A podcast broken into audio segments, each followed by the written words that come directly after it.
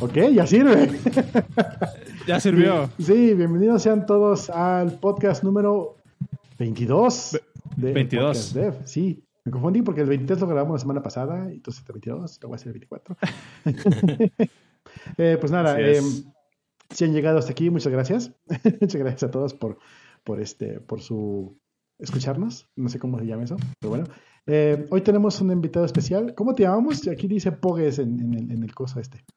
Sí, así como que en línea siempre me conocen como Pogues. Me llamo Noé. Bien, Noé Noé Domínguez. Pogues. Noy Domínguez. Y este, pues bueno, el día de hoy tenemos un tema bastante interesante. Esperemos llegar a él. Y si no, pues por lo menos nos vamos a reír un rato, ¿sí? Entonces, este, pues nada, ¿tienen algo que decir más o ya comenzamos? Bienvenidos al podcast. Bienvenidos, gracias. Comenzamos.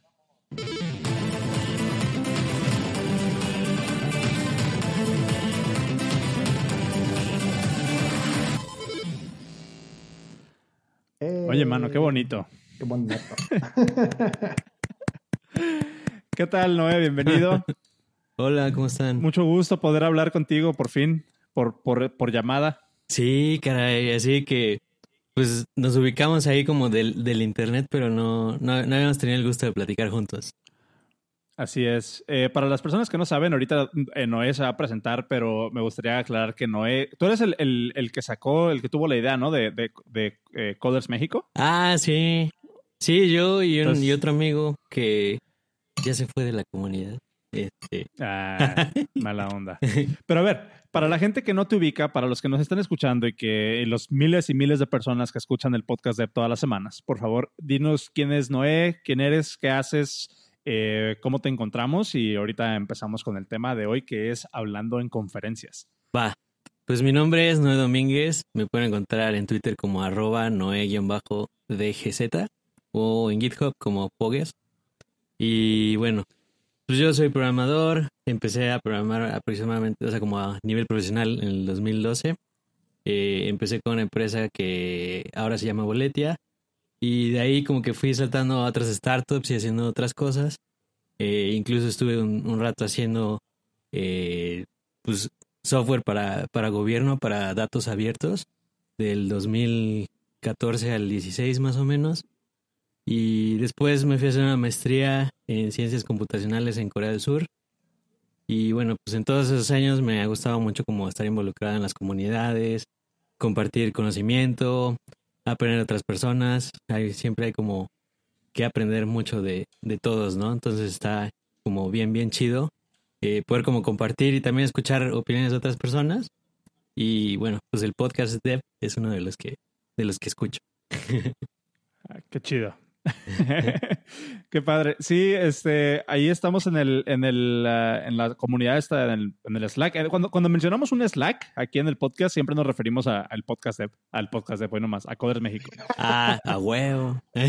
Ya ando metiendo, no, ando sí. metiendo gol ya. Pero fíjate que, o sea, de alguna manera lo, lo empezamos más o menos como en el 2015 y empezó algo como bien local. Yo vivo ahorita en Puebla y este y lo empezamos así como que con cuates que teníamos aquí. eh, ya sabes, ¿no? Invitando como a la gente que va a los eventos y a la gente que conoces y, y la idea es como que fuera, eh, digamos como que el, como el water cooler, sobre todo para la gente que trabaja remoto. Yo también he estado trabajando remoto desde el 2012. Y este, y, y de hecho, el, el año pasado me eché 10 meses este, trabajando eh, como semigodín. Entonces, este, me, me ha tocado como vivir un poco de las dos cosas. Pero a mí, cuando yo trabajaba remoto, siempre decía como de que, pues, ¿a dónde vas a platicar con la gente, no? O sea, ¿te hace falta en algún momento como ese contacto personal con alguien? Porque, pues, si no tienes, aunque sea un gato, te vuelves loco. Y la neta. Y este... ¿Un gato te refieres a un ayudante?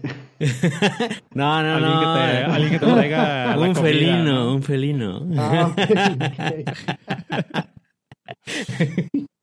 y este. Ay. Y yo quería, o sea, como empezamos con esa idea que Coders México fuera como, pues el water cooler y el lugar donde pudieras llegar a hacer preguntas de programación. Y pues bueno, yo creo que varios, varios estamos ahí así.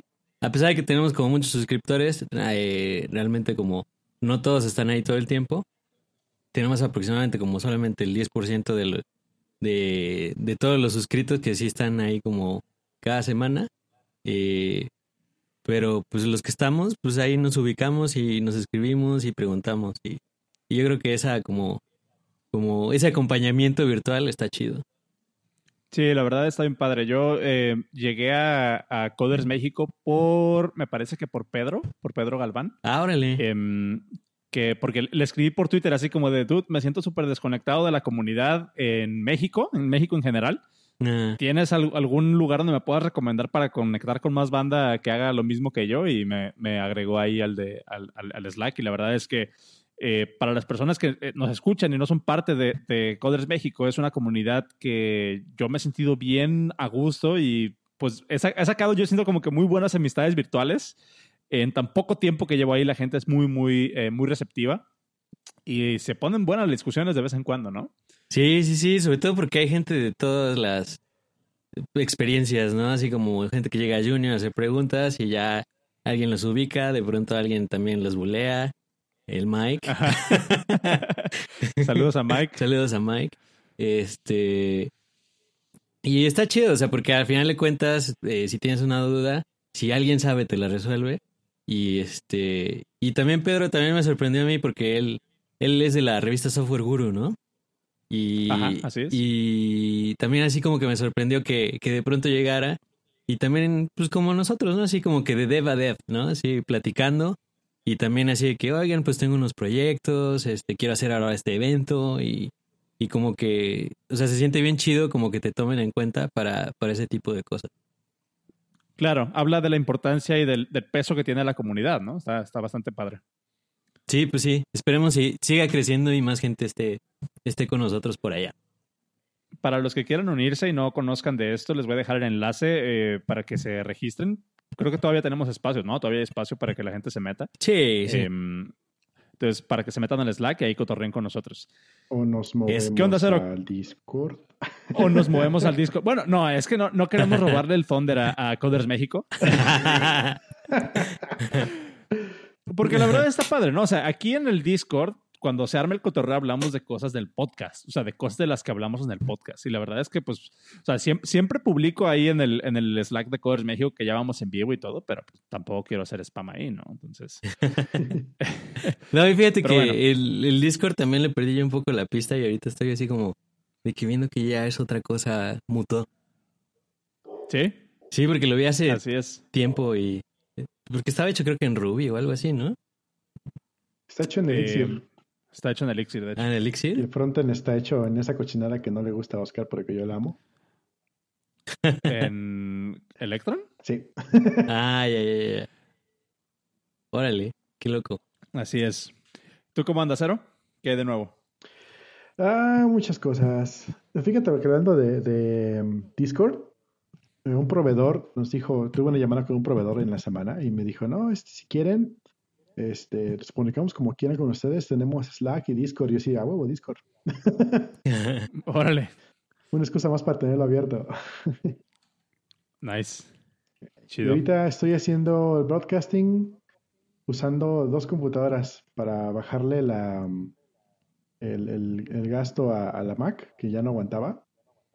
Entonces, pero pues sí estuvo algo complicado porque si ven la transmisión ahorita, se ve algo diferente, como que está el chat a la izquierda, pero no tiene transparencia, luego aparecemos nosotros, luego dice el podcast de y a la derecha un browser. Pero en realidad, voy a tuitearlo, este, voy a tomar una foto al, al- al- a la pantalla de lo que está sucediendo aquí, porque está muy, este, em, tengo una capturadora de video. Déjenme tomar Ok. foto de esta cosa. Ahí está. Eh, tengo una captura de, capturadora de video donde mando el video de la Mac hacia la PC y en la PC estoy haciendo la transmisión. Eh, Cuando entre los primeros capítulos yo usaba la PC para hacer la transmisión, hacía todo desde la PC, me capturaba el video, capturaba el audio, era un rollo. Y Windows como que no se porta muy bien haciendo cosas así, como que dice, ah, no me gusta esto. Y ya ves que se nos pasó que se nos trabó todo, se cayó todo, todo se fue al cara.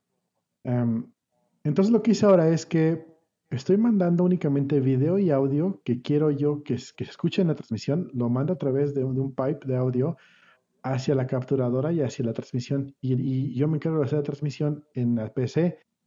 Y en la Mac tengo, son tres, son seis pipes de audio diferentes para poder mandar eh, la música, los jingles, el audio de ustedes, mi audio, pasarlo a través del, limpiador y que se pueda al mismo tiempo grabar, se pueda al mismo tiempo escuchar ustedes y al mismo tiempo se pueda mandar la transmisión.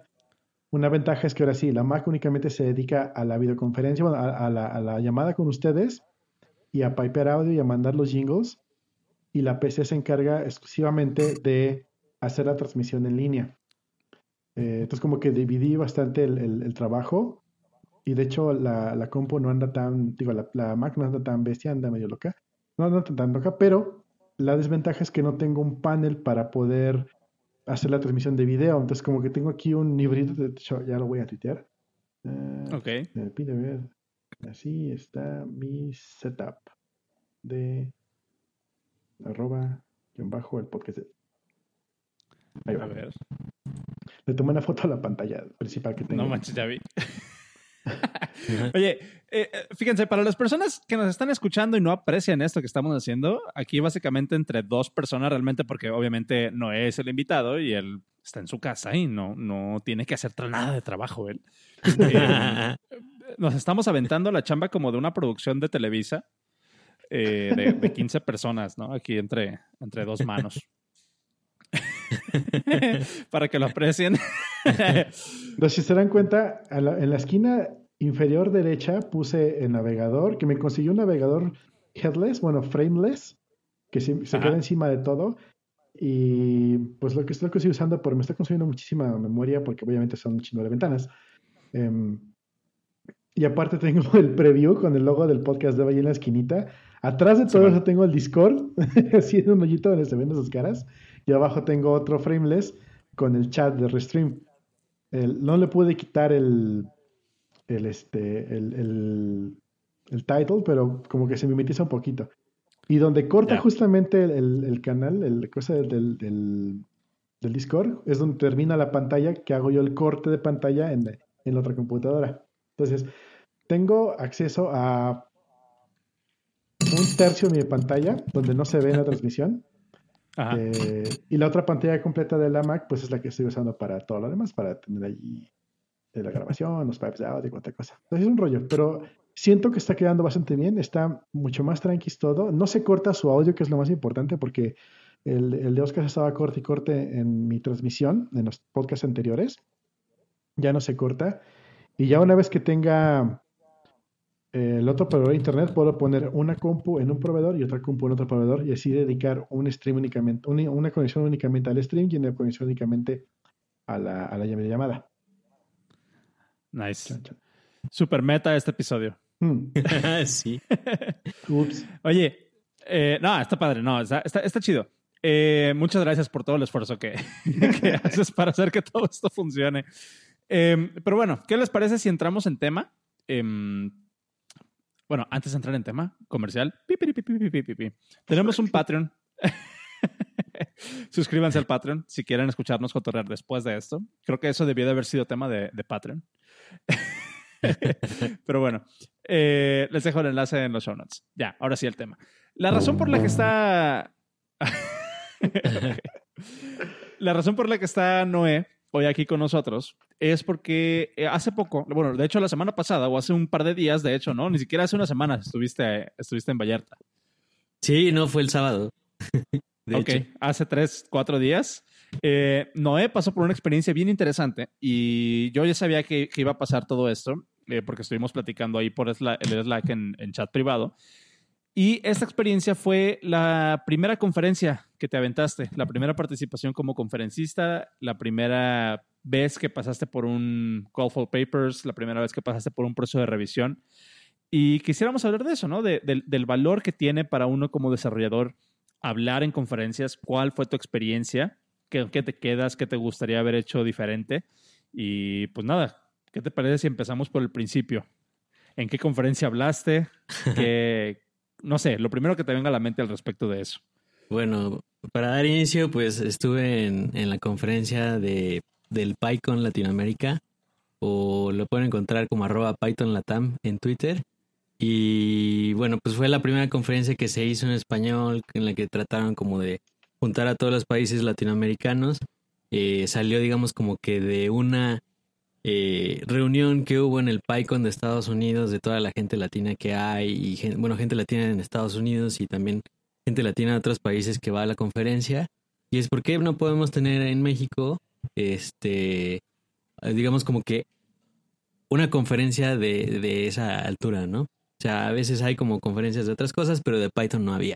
Entonces, este, eh, se hizo, se organizó, hubo un un call for papers, este, en el que mandé ahí mi, mi propuesta de plática, eh, y pues ya, por, ahí, por, ahí, por ahí quedamos. ok. ¿De qué fue tu plática? Eh, mi plática fue, platiqué acerca de, digamos, en cuando pasó el sismo del 19 de septiembre en México y los estados que están como al centro, eh, hubo mucha gente que estuvo como en, digamos, como que en pánico, porque a veces tenían como que en sus casas de daños estructurales, etcétera. Y nosotros ayudamos que, para que a través de Twitter, digamos que un mob de gente, un conjunto de gente, pudiera como ayudarles a evaluar como esas grietas que pasaron.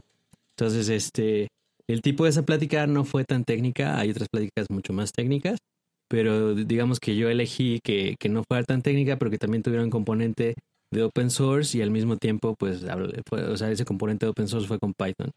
Eh, y bueno, pues hablé como de eso, porque digamos como que dentro del, del, del, o sea, si te puedes hacer como una taxonomía de, de las conferencias y de, de, cómo las dan, hay unas muy técnicas, hay este otras de, que te ayudan a hacer como un tipo tutorial, que te ayudan a, a, a que aprendas ciertas cosas pero digamos como que como yo decidí mandar mi, mi plática, es que no fuera tan técnica, que fuera de cómo se puede utilizar Python para eh, ayuda humanitaria y de, y digamos como que de ese análisis de lo que pasó en el, en el sismo y de cómo el crowdsourcing, que digamos como una de las técnicas de Human Computer Interaction, este, tuvo que ver ahí y cómo diseñamos nosotros como nuestro algoritmo humano.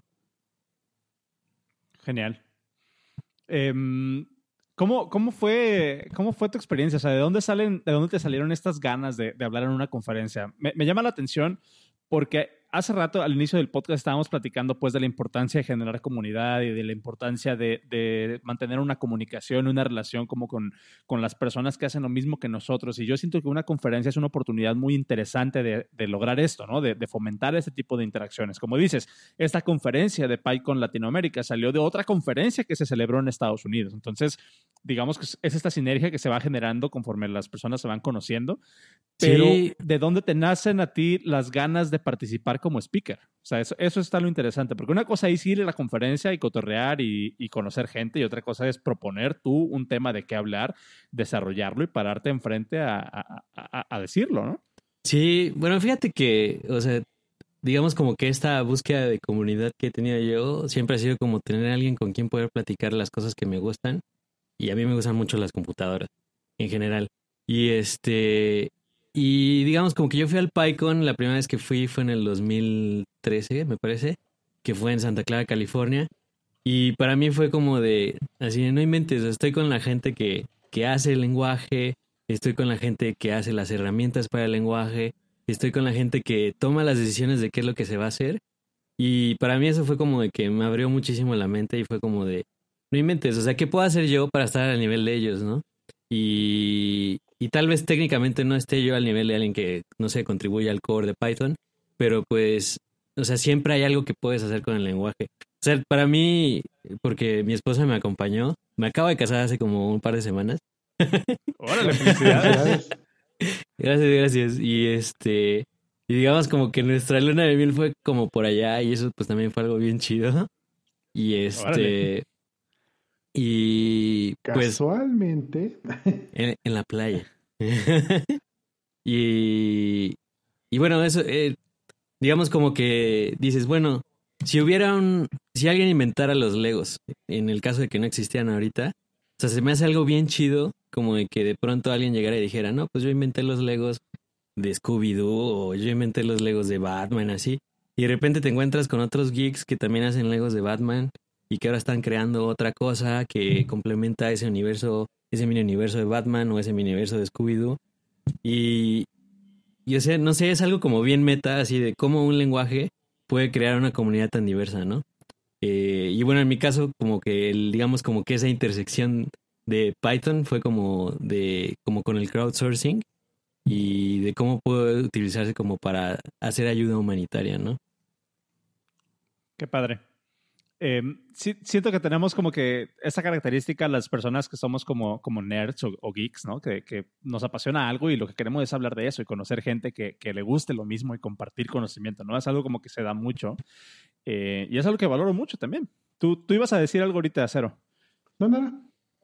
¿No? Ah, pues escucha mal. este, no, está, está, está padre. A mí me ha tocado, te digo, estar como que en algunas conferencias y más interesante esto que, eso que comentas, ¿no? Que ese sentimiento que tú tenías de que dices, bueno, a lo mejor no puedo dar una charla, o no sé si, no sé si no quisiste o no te animaste, o ahorita, ahorita nos platicas de eso, a dar una charla técnica, a dar una charla de, de algo, por ejemplo, eh, más hacia, hacia el lenguaje, no hacia una aplicación del lenguaje, ¿no? Eso me explico. Mm. Pero, pero esas ganas de contribuir con lo que sea, ¿no? O sea, con, tu experiencia, con tu, un punto de vista. He visto eso mucho en las, en las conferencias, que por ejemplo, una conferencia de iOS y hay una persona que termina hablando de obviamente hay, charlas ¿no? de arquitectura, hay charlas de, de, las nuevas, de las nuevas herramientas, pero también hay charla de gente que utilizó iOS para enseñar a, alguien a escribir o hablar y es como un aspecto como que mucho más, más, más allá de la tecnología, ¿no? Que te, que te, hace ver una aplicación real en el mundo y, bueno, lo que, lo que tú presentaste va, va, muy de la mano de eso, ¿no? Sí, es lo que te digo, o sea, como que digamos que las, las conferencias que pueda haber pueden ser muy diversas y, y también como un poco buscando, o sea, como un tema en el que pudiera yo como colaborar o digamos como que tener algo importante que decir en el, en el lenguaje, pues también como que pues me fui a hacer mi maestría porque también al final de cuentas, este, pues las aplicaciones que, o bueno, más bien no las aplicaciones, sino digamos que los problemas que resuelve un lenguaje, pues también tienen que ver mucho con ciencias computacionales, ¿no? Entonces, este, eh, mi maestría fue un poco más orientada a sistemas de recomendación y, y bueno, pues también de ese lado, pues escribí algo que todavía no he publicado, digamos, como que en código, porque lo tengo por ahí, me, me robaron mi computadora el año pasado y ya no, no, lo subí porque yo quería como hacerlo un poquito más limpio, etcétera. Y este, pero por ahí tengo unos discos que también tengo, digamos, como que una modificación de un algoritmo para hacer recomendaciones de, de Internet of Things. Y, y digamos como que, o sea, como que también ese, ese, esa búsqueda como de, de sentido en el lado de las ciencias computacionales, como que me hizo ir a, esa parte como un poco más técnica o digamos como de, pues más dura de, de, las ciencias. Porque pues a final de cuentas, pues lo que, lo que vas a resolver pues es cómputo, ¿no? Y el cómputo pues también te sirve para resolver distintos problemas. Entonces, o sea, por eso digo como que puedes ir y hablar de algo como súper técnico. Por ejemplo, ahora en, en, Python y también mientras estuve como mucho en contacto en la comunidad de, de Python en Estados Unidos, me tocó como esa transición eterna del Python 2 al Python 3, de que cada año dijeron de que no, ahora sí ya se va a acabar Python 2 y no, la gente subía todavía paquetes, la gente sigue utilizando Python 2, pero ahora sí ya dijeron, ahora sí ya, no hay más, se va, se, va a cortar, ¿no? Y también digamos como que esa transición, digamos, del, del 2 al 3 había cosas que no eran como eh, compatibles como retroactivamente y también tenía que ver como que metieron type hinting al lenguaje, que metieron también cosas asíncronas.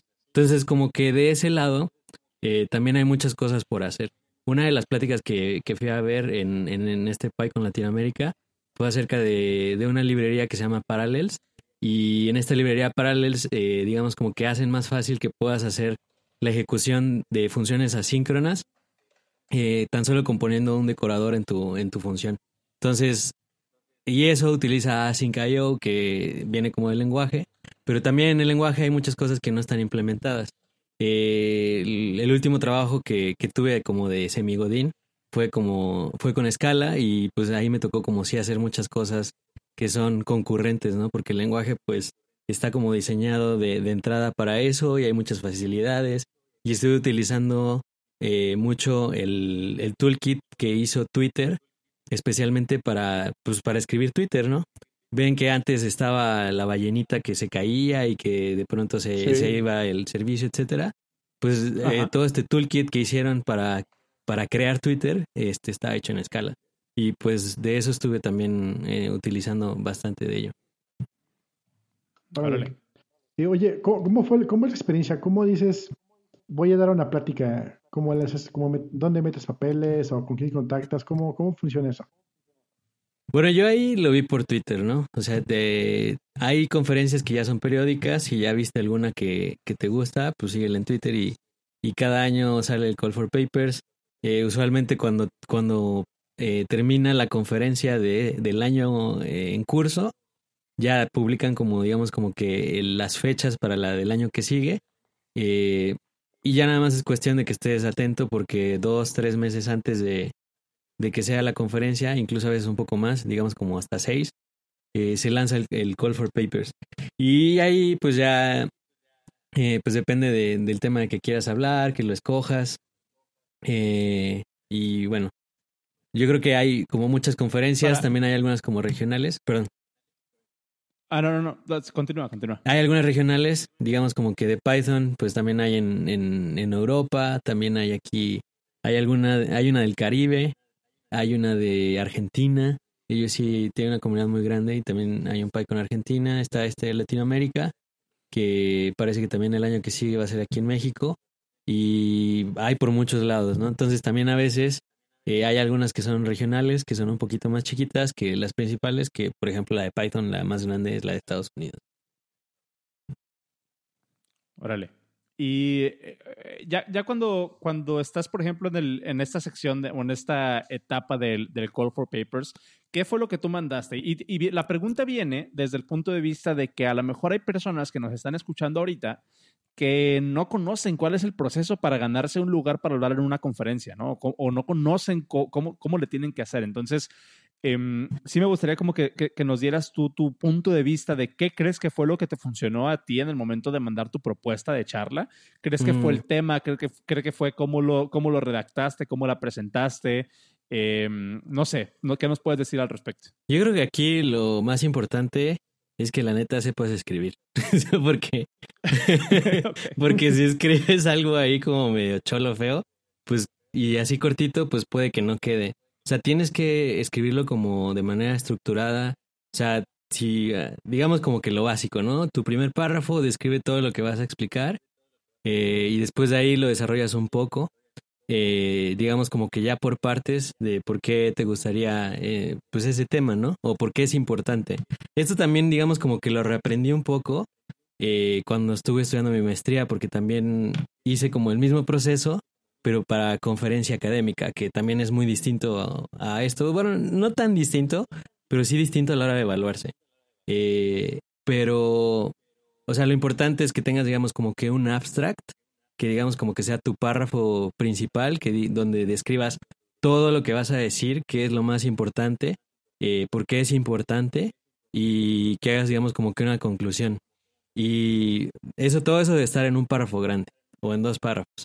Y luego de ahí ya debes de dar como un poco de justificación de por qué es un, un tema que, que es interesante, por qué crees que es una contribución. O sea, también debes de ser muy claro en cuál es tu contribución, porque a veces si no escribes bien, eh, es un poco difícil encontrarla cuando lo lees. Y la neta, o sea, a mí me tocó, porque haz de cuenta que después de que mandas tú tu propuesta en, en esta comunidad en, en- de Python, se hace una votación. Y este, y todos los que entraron, digamos, como que al, ahora sí que mandaron sus propuestas, votan, y este, y de ahí ya, no sé si haya como un filtro extra. Eh, pero digamos como que con eso ya se rankean como cuáles son las más populares, ¿no? Y este, y bueno, pues tienes que hacer que para la persona que lo va a leer sea algo fácil porque va a leer seguramente más de 40 propuestas y este depende del tamaño también de la conferencia, pero bueno, por ejemplo, no sé, han de quedar yo creo como el 20% más o menos. Entonces es entre el 10 y el 20%. Entonces, eh, sí, en, en, estas conferencias enormes que se, que se llevan a cabo, ¿no? O sea, como por ejemplo eh, RubyConf o, o, RailsConf, o sea, que les mm. llegan, yo creo que fácil si les llegan de llegar unas mil o dos mil propuestas de, de charla, ¿no? Y muchas veces lo que te piden de un inicio es nada más como el excerpt, así como que danos así el elevator pitch de qué es lo que tienes que hacer. Entonces es bien importante mm. eh, que sepas destilar la información y que tengas bien clara cuál va a ser tu idea, porque, porque de ahí va a salir. O sea, ese es tu, tu pase, ¿no? Dos, tres renglones que son los que te van a hacer ganar o perder ese, ese spot para, para tu lugar, ¿no? Sí, es más, déjame, voy a buscar ahorita en lo que seguimos platicando el cómo la escribí, porque en, en callforpapers.io, creo que es este, ahí está como la escribí. Papercall. Ah, Papercall. Y este, papercall.io, déjame te lo paso, pero. Y este, y digamos como que hasta le puse yo también, como te dan la facilidad de que escribas en, en este, en Markdown, le puse también una imagencita, le puse también como eh, qué bibliotecas están relacionadas, porque estamos hablando de Python, y qué bibliotecas están relacionadas a mi, a mi plática, que son de Python. Y puse también como un cronograma de, de cuánto me tardaría aproximadamente aplicando, eh, bueno, más bien explicando cada uno de los temas. Ya. Este, y hace ratito que estábamos platicando en el Slack antes de empezar la llamada, me comentabas que esta ha sido como que la primera conferencia eh, no, no sé cómo, cuál es la palabra correcta para describirla, si es la primera conferencia como del ámbito profesional en la que habías estado, porque me habías comentado que tenías como que experiencia en el ámbito académico también, eh, en esta, en, como que en este tipo ¿no? de, situaciones. Eh, ¿Estoy en lo correcto o entendí mal?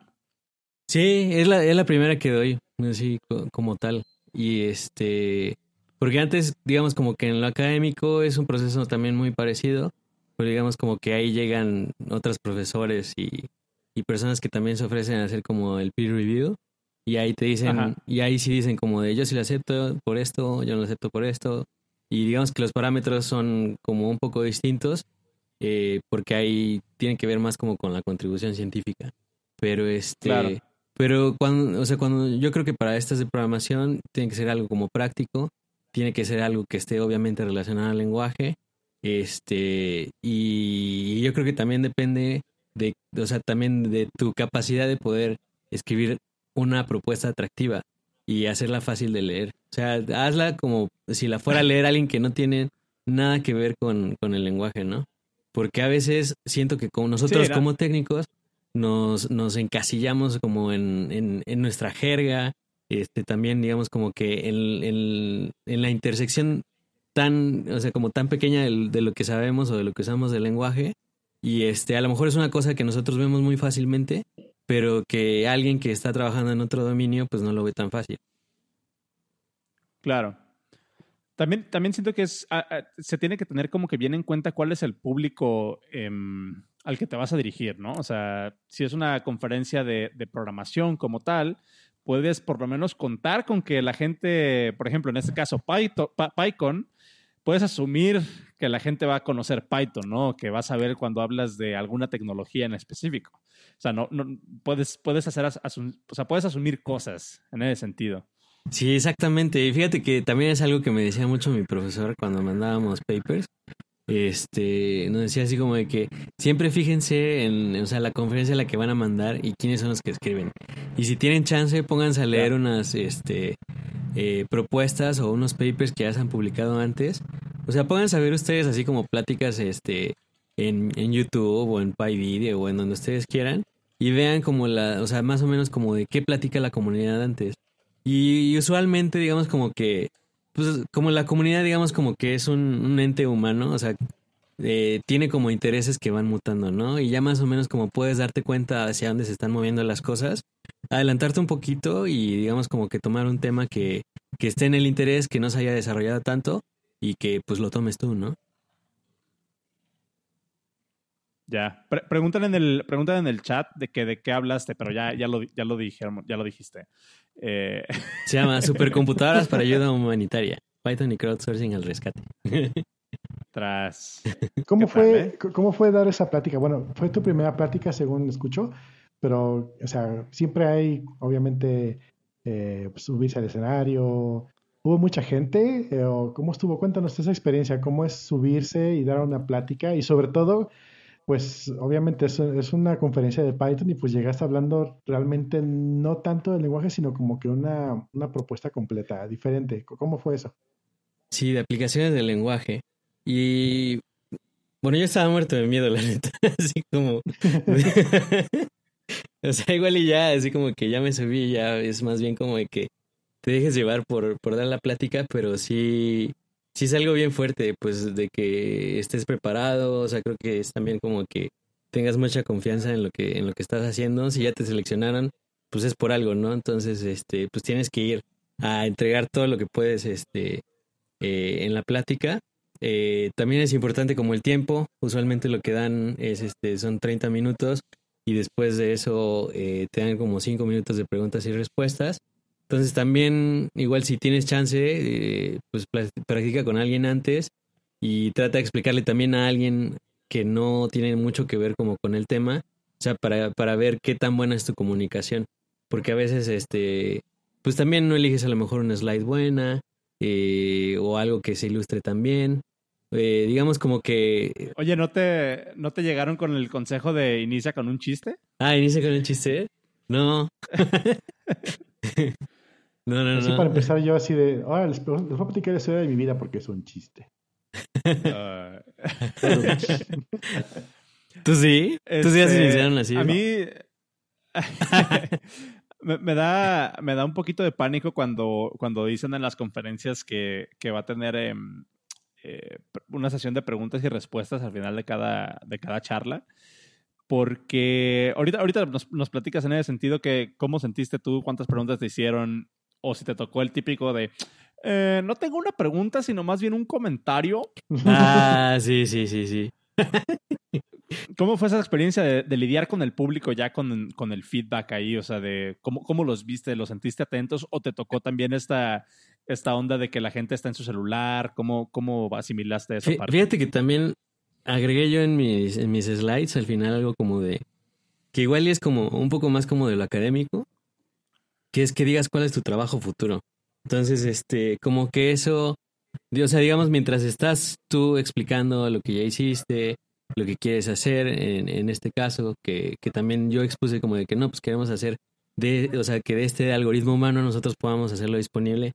Estamos haciendo este consultoría con un, con un amigo que también hace Python, eh, que tiene una plataforma para eh, que tú hagas algoritmos y que la gente los pueda utilizar para hacer análisis de datos y otro tipo de cosas y que tú ganes dinero. Se llama crosscompute.com. Este, él está en Estados Unidos y digamos que lo que él trabajó en Google y lo que quiere es como que la gente que crea los algoritmos gane dinero. Porque dice que la gente que, que realmente sabe cuánto vale un algoritmo es la que tiene muchos datos y Google es uno de ellos. Y hay mucha, hay, digamos como que no hay una democratización de, de, de, del uso de los algoritmos. Entonces, por ejemplo, un ejemplo así como fácil que me viene a la mente es una, una tía que tengo que es este, coordinadora académica de una carrera de gastronomía y llegó un día y me dijo, oye, ¿cómo puedo hacer que pueda asignar eh, los salones de manera más fácil a los grupos que tenga. Dice, porque de pronto tengo unos grupos de tanta gente, otros de otra gente, así como que tienen distintas cosas, ¿no?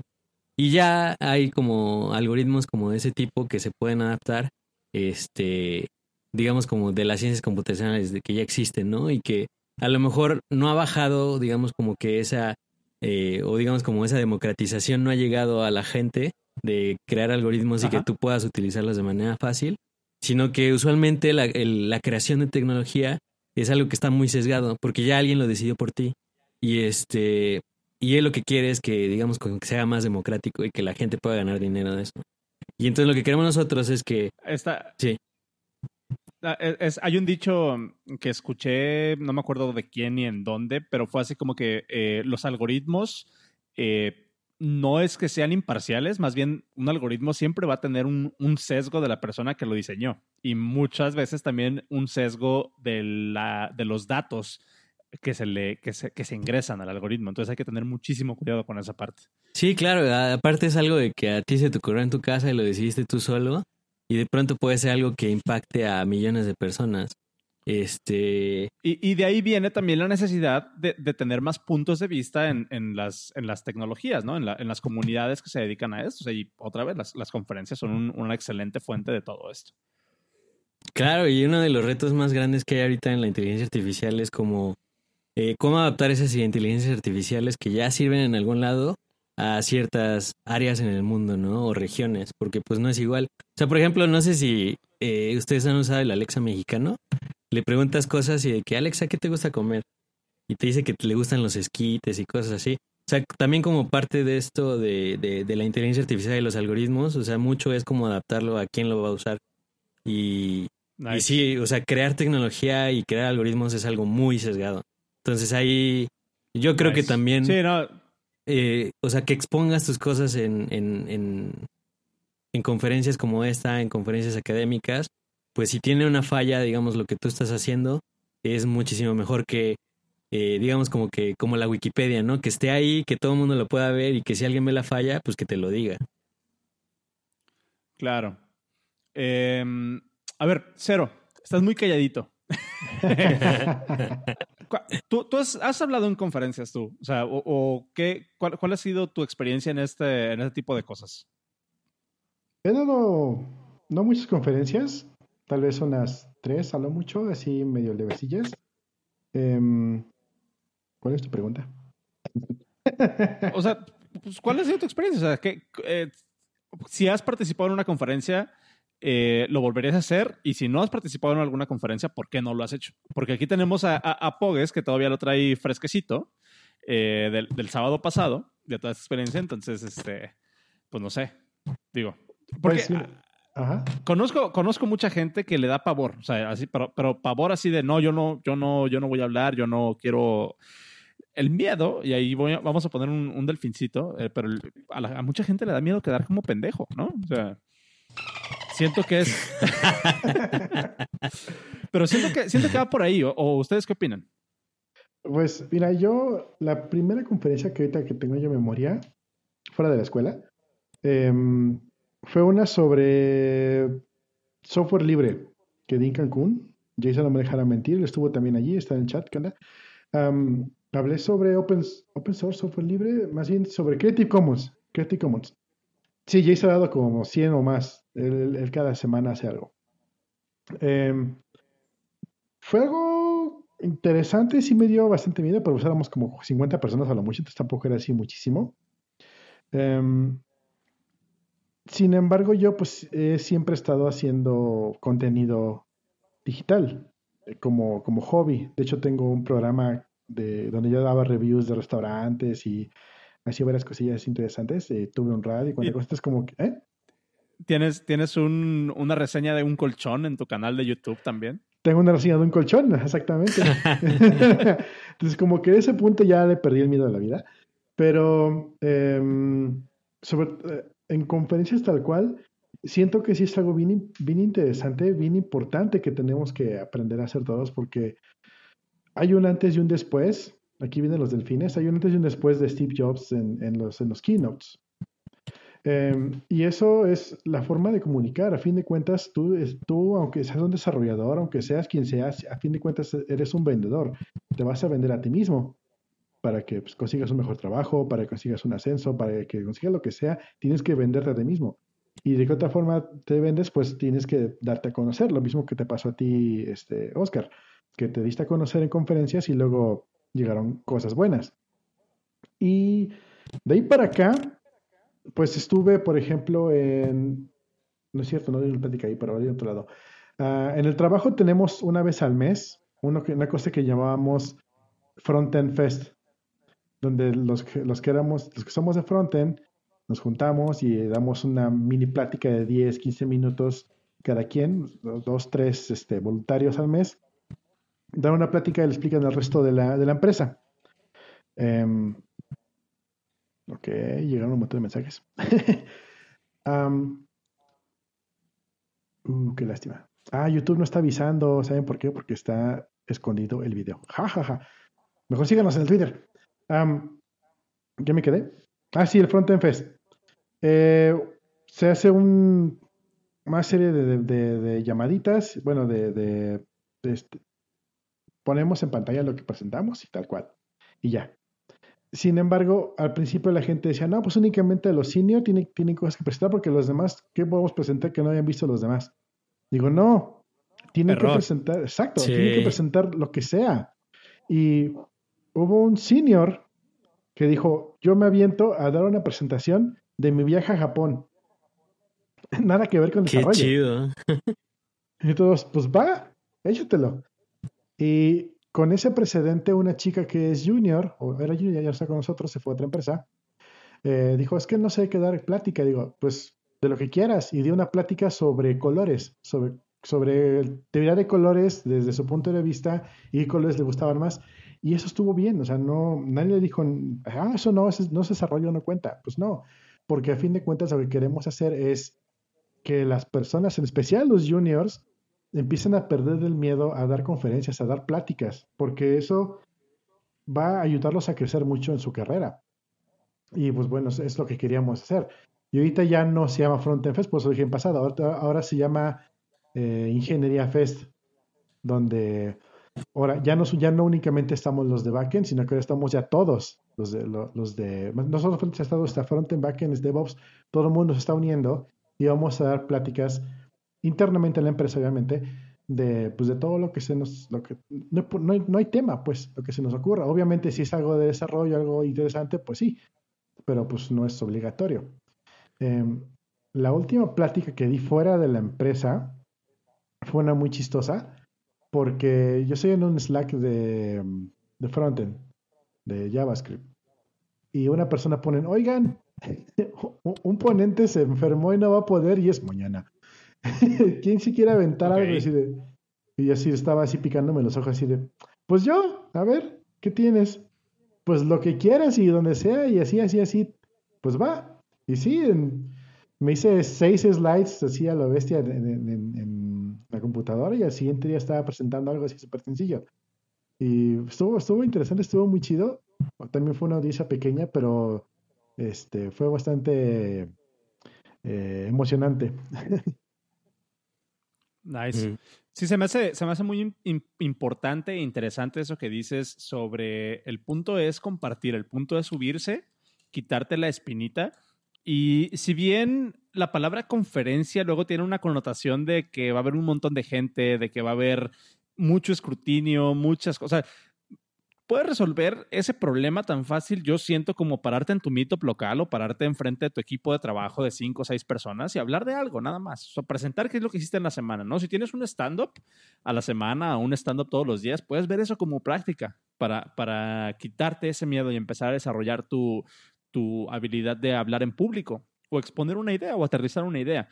Y otra cosa que se me hace bien interesante y ahorita eh, que nos comente Noé, cuál es su punto de vista al respecto, o, si ya lo ha visto, es esta parte de que mientras más te vayas a, mientras más te expongas en la conferencia, pueden pasar dos cosas. La primera, más gente te va a ubicar y el networking se te va a hacer mucho más fácil, porque es otra cosa que yo he vivido.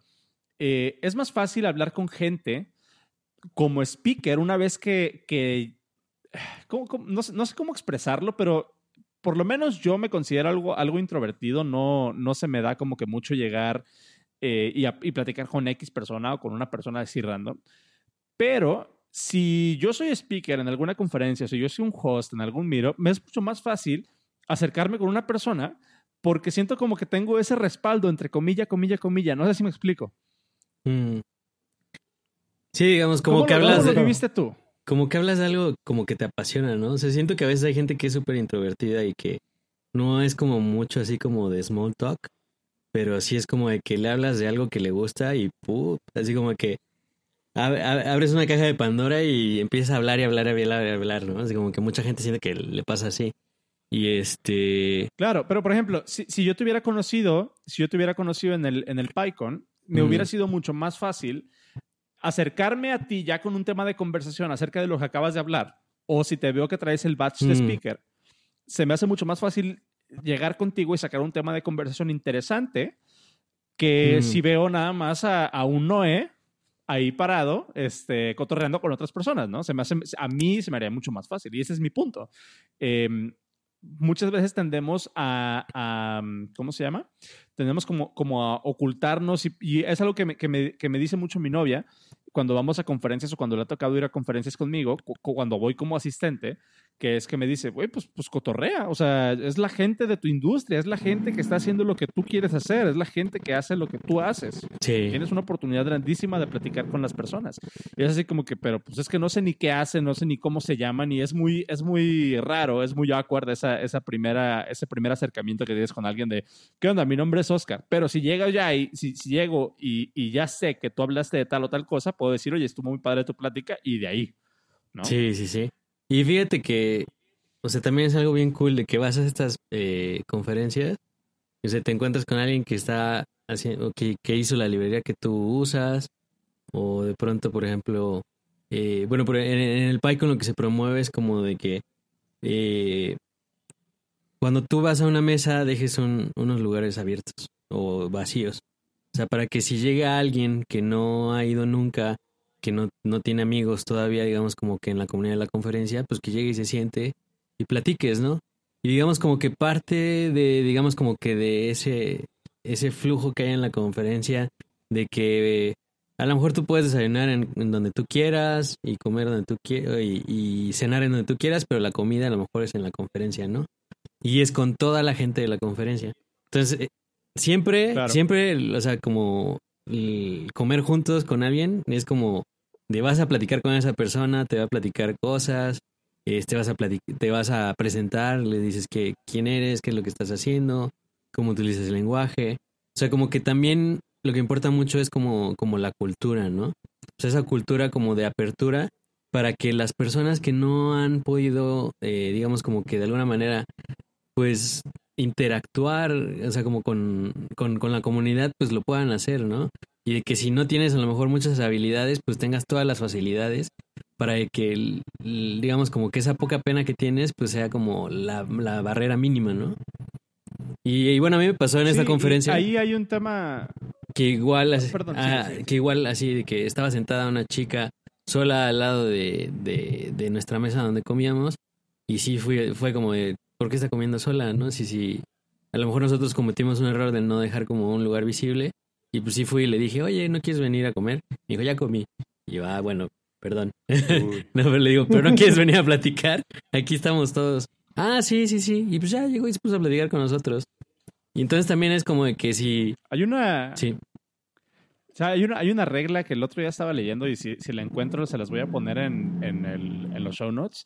Pero sobre todo para este tipo de interacciones en conferencias hay una regla así como no escrita, o bueno, sí escrita pues porque la, la- la leí, pero es, es de que si tú estás en un grupito de amigos, si tú estás en un, conociste a tres, cuatro personas, siempre procuren dejar un espacio, o sea, no, no se pongan en circulito o, no, o, o, eh, agarren una mesa donde quede un espacio libre, porque eso, eso invita a la gente, o sea, es mucho más fácil llegar y, e integrarte a una charla si ves que hay un espacio abierto que llegar y decir, a ver, quítate, ¿no? O llegar y... Sí. Porque, porque sientes que te estás metiendo a la plática, entonces... Empujar con el Es- hombro, ese ¿no? es un Ah, punto. Ajá, exactamente. O sea, no, no estás como en el bar, ¿no? No estás en el antro queriendo abrirte paso.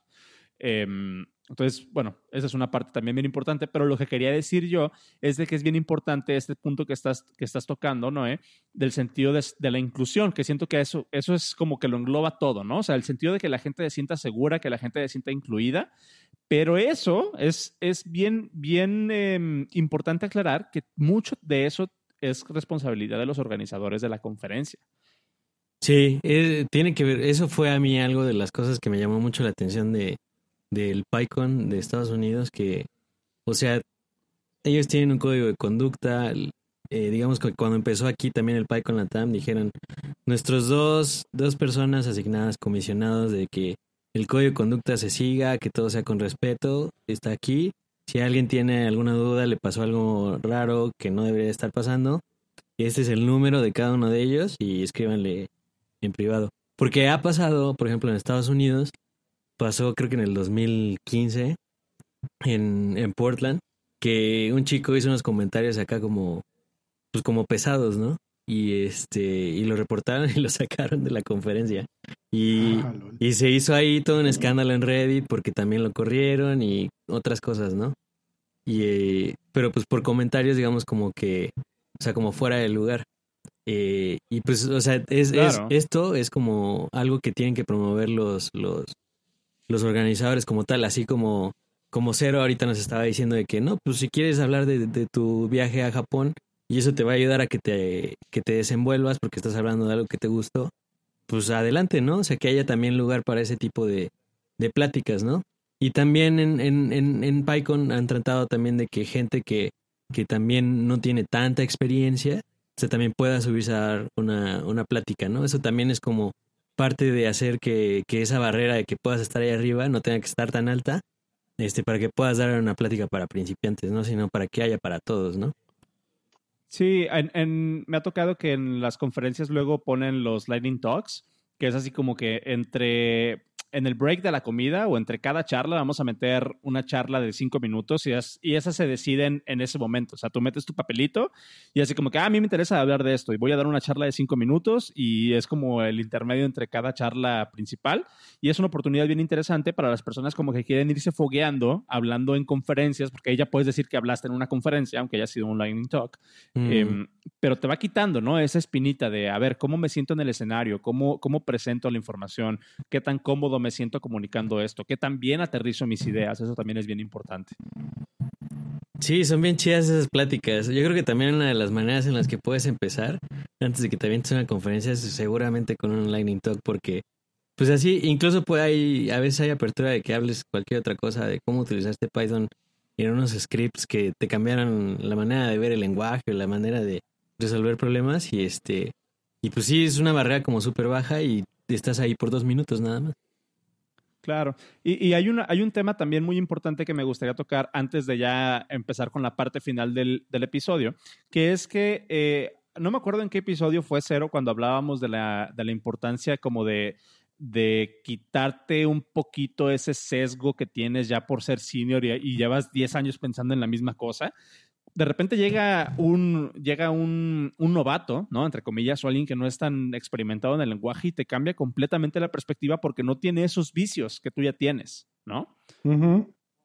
Entonces, esa oportunidad para las personas que nos están escuchando y dicen, porque ese es un, un, un sentimiento que a mí me dio y no sé si a ti te haya dado, este, eh, Pogues, que dices, es que yo no tengo nada que aportar, o sea, no, no tengo nada que es, que es así como que no tengo nada que, que no pueda decir alguien más que ya va a dar una conferencia, ¿no?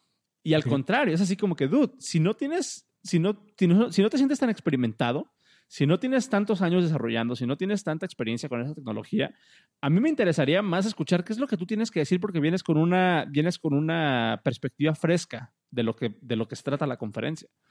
Entonces, para eso, eso, yo lo vería como una motivación para las personas que quieren aventarse a dar una conferencia, pero sienten que no tienen ese peso. Al contrario, tienen muchísimo más peso porque vienen, vienen sin esos vicios, ¿no? Entonces, anímense. Ese, ese sería como, como mi punto, a final de cuentas. Sí, fíjate que sí me ha pasado eso, pero este te ciega, o sea, te, no te das cuenta hasta que alguien que es nuevo pues llega y te lo pregunta. Y bueno, también, claro. o sea, también aquí dice vete a dev.to y vas a ver que, o sea, las preguntas más básicas son las que tienen así como más likes y más comentarios y así.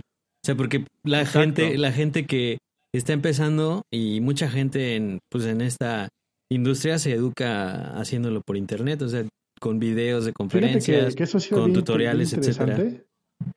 Es bien interesante Ajá. eso porque yo estoy en un foro de Facebook de las, de las motocicletas y cada que llega alguien, un novato, como yo le llego un momento preguntando por una pregunta súper básica en el manual, por ejemplo, ¿qué aceite lleva o cuál es la presión de las llantas? Todos se prenden, no, deberías buscar, está aquí abajo, ya lo pusieron mil veces, checa los documentos. Es un grupo de Facebook, ni siquiera se, se ve que tenían documentos. Luego les pongo, oigan, el que estoy buscando no estaba. ¿Qué procede? Hola, inútiles. Ah, Ah, pues no hubieras buscado en otro lugar. Ah, chingones son todos ustedes. Ninguno les embona. Bien, este, para, para, terminar, yo quisiera, yo quisiera cerrar este tema de las conferencias con que nos comentaras así en, en términos netos eh, ¿cuál fue tu experiencia en la, en, la, en la conferencia? Hablando en esta primera vez de, de conferencia ya de desarrollo, ya de, de tu área, ya profesional, que, que, esperemos que vengan muchas más conferencias en el futuro y esperemos que la gente te empiece a conocer más por, por lo que aportas. Mm. Eh, ¿crees que haya sido una experiencia positiva o una experiencia negativa? ¿Y qué cambiarías para la próxima vez que, que, apliques a una conferencia o que te toque hablar en una conferencia? No, pues positiva totalmente. O sea, creo que también, o sea, además de que aprendes de, de lo que estás hablando, porque otra gente pues llega al final de tu plática y discutes, etcétera. Eh, o sea, creo que también como personalmente, o sea, tú sabes como cómo te fue, ¿no? Y en qué podrías mejorar. En mi caso, pues yo siento como que me hizo falta un poco de, de platicar más con otra gente, de qué es lo que, o sea, como de qué iba a platicar y hacer unas, este, pues por lo menos unas, no sé, tres, tres veces una presentación para, para otra audiencia, ¿no? Hay veces que también he visto gente que en una meetup pues dice, no, pues quiero que me ayuden a refinar mi conferencia que la voy a presentar en tal lado y háganme preguntas y háganme comentarios de las slides y eso también está chido. Entonces eso me hizo falta, pero pues también fue como un poco por que se me vino encima otras cosas como personales de que me mudé de la Ciudad de México a Puebla otra vez y otras cosas. Pero creo que eso también es bien importante porque, o sea, también a veces tú asumes que estás comunicando muy claramente y la verdad es que no. Y, y como tener ese feedback como antes de que sea la conferencia, como que es algo muy bueno. Y, y la neta yo creo que pues es algo que te hace crecer como desarrollador. O sea, porque no es lo mismo de que pues se lo expliques a, como a tu equipo aquí en corto, lo que sea, eh, o que lo expliques solo con tu oficina, sino, sino ya más bien con más personas. Y este, y creo que también, o sea, para desarrollar tu carrera profesional, o sea, sí es algo como que, que te ayuda, ¿no? Ya es algo como que puedes poner en tu currículum eh, que, que, estuviste y pues ya eso habla pues mucho, ¿no? De un candidato. O sea, de que eres alguien que se sabe estructurar bien, alguien que sabe hablar con la gente, alguien que puede exponer sus ideas, que también es algo, es, algo como bien básico, pero también es algo que nos hace falta mucho en, en esta industria, sobre todo a los programadores. Y este, y seguramente pues espero yo que, que me sirvan, ¿no? Genial. Pues qué padre. Em, no sé, Cero, ¿tienes algo más que agregar? ¿Alguna otra pregunta antes de, despedir el episodio? No, pero para los que están nos escuchan desde Ciudad de México, eh, bueno, sé que tengo más a la mano, pero bueno, en cada localidad acérquense, como dijo Oscar hace, hace un rato, acérquense a su, a su con local, eh, pongan algo, no importa. Lo chido es salirse de, de, del cascarón y decir lo que sea, no importa, para que empiezan a, a, crecer, porque realmente es lo, que, lo que uno más se lleva al final, es que llevas mucho crecimiento. Sí, eh, desde mi punto de vista, hablar en una conferencia es una oportunidad excepcional, y, lo digo excepcional porque por cada ponente en una conferencia va a haber 10 o 20 veces más personas. Eh, si son 10 ponentes, eh, probablemente sea una conferencia de 100 personas. Entonces, imagínate, tú estás haciendo se puede escuchar medio feo, ¿no? Pero en realidad tú estás haciendo lo que otras 10 personas no están haciendo. Entonces te da una ventaja tremenda en tu carrera. Es lo que yo he visto, es lo que yo he experimentado. Eh, ya tener los badges de hablé en tal y tal y tal y tal conferencia, te, va, mm. te va curtiendo, te va haciendo crecer a lo mejor a la mala, porque te expones, y eso es bien importante, em, pero siento que es una muy buena oportunidad para, para crecer, para forzarte a crecer. Eh, entonces yo lo recomendaría, a mí me gusta mucho hablar, a mí me gusta mucho compartir y yo sí creo que es una experiencia que todo mundo debería intentar por lo menos una vez y animarse a hablar de lo que sea. Si, no, si te gusta desarrollar pero no te sientes tan bueno o con un punto de vista tan interesante, no importa. Tú aplica, manda tu, call, manda tu, tu paper manda tu propuesta y qué quieres hablar. Y sabes qué, en una de esas te van a, te van a escoger y te va a tocar ir a, presentar ante, no sé, 100, 200, 300 personas, quién sabe. Entonces, lo importante es animarse, lo importante es empezar. Y de ahí en más, pues ya, si, si no te gusta hablar en conferencias, porque es completamente válido que no te guste, pero por lo menos ya sabes que, que ya hablaste, que ya lo probaste y no te quedas con esa duda de que a lo mejor pudo haber cambiado tu carrera y pudo haber cambiado los prospectos eh, de, tu carrera para, un futuro. Entonces, pues bueno, creo que esa sería mi, aportación en ese sentido. Muchísimas gracias a todos los que nos estuvieron escuchando y a los que nos estuvieron compartiendo aquí en el, en el chat. Eh, Noé, no sé si tengas algo que decir, dónde te podemos encontrar, eh, dónde te podemos buscar. Em, no sé, tienes micrófono abierto. Claro, bueno, pues me pueden encontrar en Twitter como arroba noé-dgz y ahí pues platicamos. últimamente tengo un poco descuidado mi blog porque este pues he andado como ocupado en otras cosas, pero quiero como retomar un poco más como, como blogging. Y también tengo ahí noedominguez.com si quieren checar. Tengo ahí algunos posts de otras cosas que he hecho antes. Y este, no es tan técnico, pero, pero, pero ahí andamos. Y pues caigan al Coders México. Ahí ponemos el enlace. www.codersmexico.com. Ándale, ahí está el golazo. Este, oye, una última pregunta. ¿Grabaron tu charla? Sí, sí la grabaron, pero parece que todavía no la suben.